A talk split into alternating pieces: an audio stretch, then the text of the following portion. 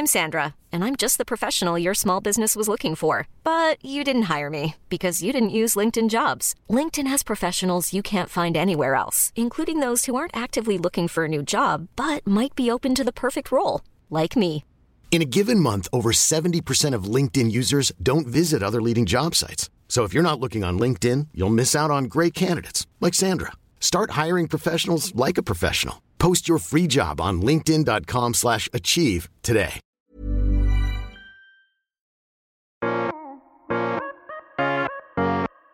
Bonjour, je suis Julie Géco, cavalière depuis plus de 20 ans, passionnée par les chevaux depuis toujours et praticienne en shiatsu équin. Dans ce podcast, je partagerai mes réflexions, mes expériences et des informations utiles pour vous aider dans la gestion de votre ou de vos chevaux au quotidien. Je vais tenter de démystifier la médecine traditionnelle chinoise et de vous l'expliquer de la façon la plus simple possible afin que vous puissiez comprendre l'intérêt d'une complémentarité de celle-ci avec la médecine vétérinaire traditionnelle. Bienvenue dans Equitao, le podcast.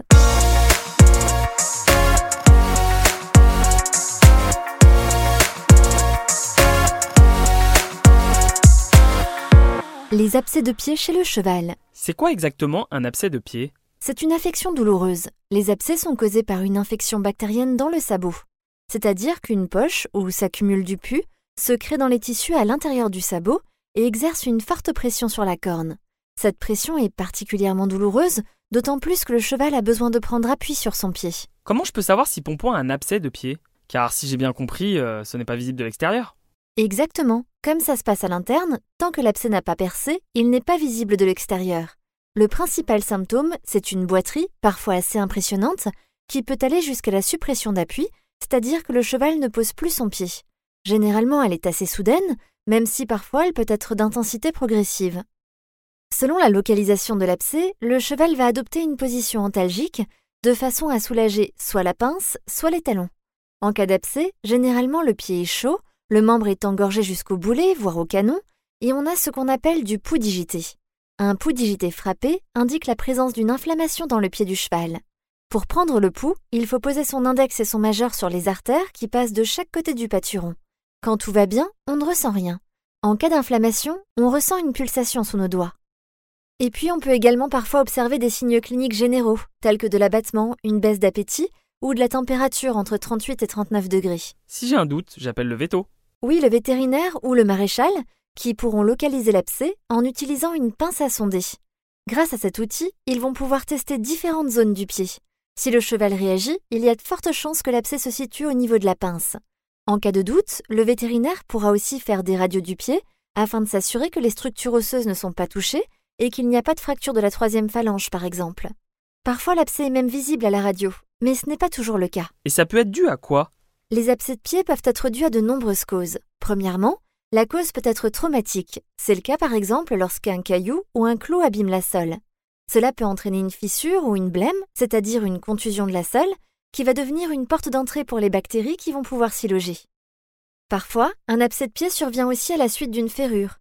Un clou brochet trop profond peut léser les tissus sensibles, ce qui entraîne une inflammation, puis un abcès dans les jours qui suivent. C'est un peu comme si on se coupait un ongle trop court. Deuxièmement, on peut avoir une cause environnementale. C'est le cas lorsque les pieds sont exposés à trop d'humidité, dans un box souillé ou un paddock boueux par exemple. L'humidité ramollit la corne qui devient plus perméable, en particulier au niveau de la ligne blanche qui assure la jonction entre la sole et la paroi du pied. C'est plus fréquent chez les chevaux qui vivent pieds nus, tout simplement parce que la ligne blanche est plus exposée. Chez les chevaux ferrés, le fer recouvre cette zone et la protège. Lorsque l'on a des changements de climat également, avec des périodes très sèches puis très humides et inversement, la corne sèche puis se ramollit, sèche à nouveau, se ramollit, et cela finit par la fragiliser. Elle peut devenir cassante et se fissurer, laissant là aussi la porte ouverte aux bactéries. Et enfin, c'est comme tout, certains ont naturellement plus de chance que d'autres. Certains chevaux ont une qualité de corne moindre, des pieds plats, des pieds longs avec des talons écrasés, etc., qui favorisent l'accès des bactéries et la formation d'abcès. Mais heureusement, il existe de nombreuses solutions en maréchalerie et en produits de soins pour y pallier. Il se forme comment l'abcès? Eh bien, toutes les causes qu'on vient d'évoquer ont pour point commun de fragiliser la boîte cornée.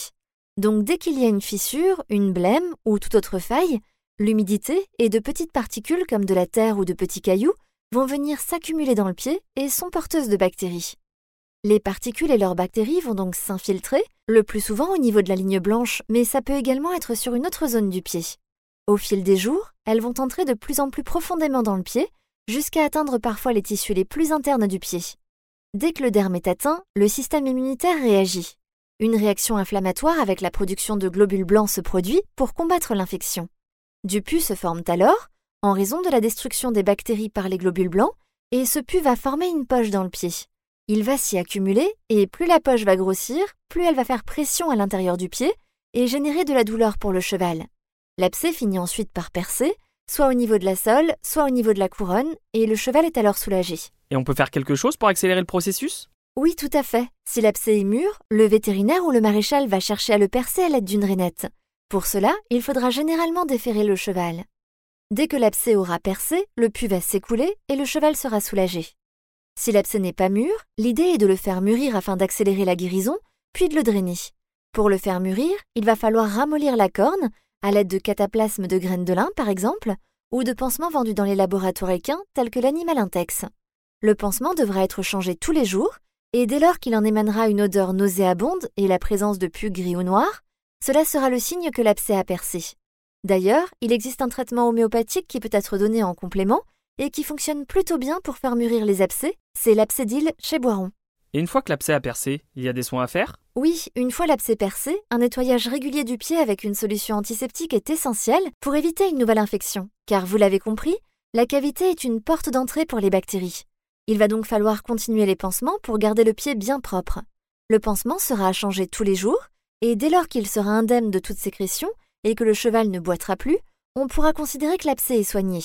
En attendant, il faudra veiller à laisser le cheval au repos dans un environnement sec et propre. Et on ne peut pas donner de médicaments pour éviter la douleur en attendant que l'abcès perce? Non, ce serait contre-productif. Il ne faut surtout pas donner d'anti-inflammatoires ou d'antibiotiques, car cela viendrait ralentir l'évolution de l'abcès. Il ne pourrait donc pas mûrir ni percer, alors que c'est justement ce dont on a besoin pour soulager le cheval. Dans de rares cas, en cas de très forte douleur, il arrive que le vétérinaire administre quand même un anti-inflammatoire, mais cela correspond vraiment à une situation particulière. En revanche, si votre cheval n'est pas vacciné contre le tétanos, il sera important de lui administrer un sérum antitétanique. Et est-ce qu'il y a des conseils pour éviter les abcès? Oui, comme on l'a dit, il faudra veiller à un bon entretien des pieds afin de conserver une bonne qualité de corne avec de la graisse à pied adaptée, mais aussi avec un parage ou une ferrure régulière. Et tout simplement, curez les pieds de votre cheval chaque jour afin de vérifier qu'il n'y ait pas de cailloux ou d'autres objets qui pourraient léser la corne. C'est aussi l'occasion de vérifier l'état de la ferrure. Et puis, attention à l'humidité.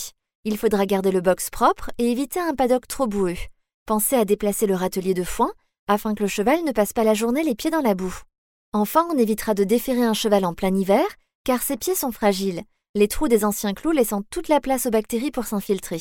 Et en shiatsu, on peut faire quelque chose contre les abcès? Oui, en complément des soins locaux dont on a parlé, qui sont indispensables. Pour la médecine traditionnelle chinoise, les abcès ont pour cause une stase d'humidité qui se transforme en feu. Le travail du shiatsuki sera donc de chasser l'humidité et de calmer le feu du foie. En activant la circulation sanguine et lymphatique, le shiatsu va aider à drainer l'abcès. Éliminer les toxines, drainer l'organisme, est l'une des principales propriétés du shiatsu. Merci d'avoir écouté cet épisode d'Equitao le podcast. S'il vous a plu, n'hésitez pas à le partager sur vos réseaux. Je vous donne rendez-vous la semaine prochaine pour un nouvel épisode. À très vite et d'ici là, caresse à pompon. Le shiatsu est une technique complémentaire favorisant le bien-être de votre cheval. Le shiatsu ne se substitue pas à un suivi vétérinaire et ostéopathique.